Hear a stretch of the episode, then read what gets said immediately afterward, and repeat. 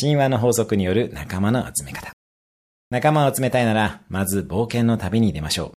旅に出ると仲間ができます。仲間ができないと旅に出られないタイプに仲間は寄ってきません。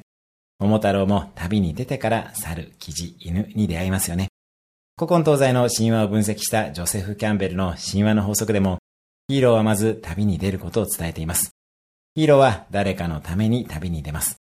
最初は躊躇しますが、旅に出て賢者と出会い第一関門を突破します。さらに旅路において仲間と出会い、試練を経て成長し、裏切りなども乗り越えラスボスに勝つのです。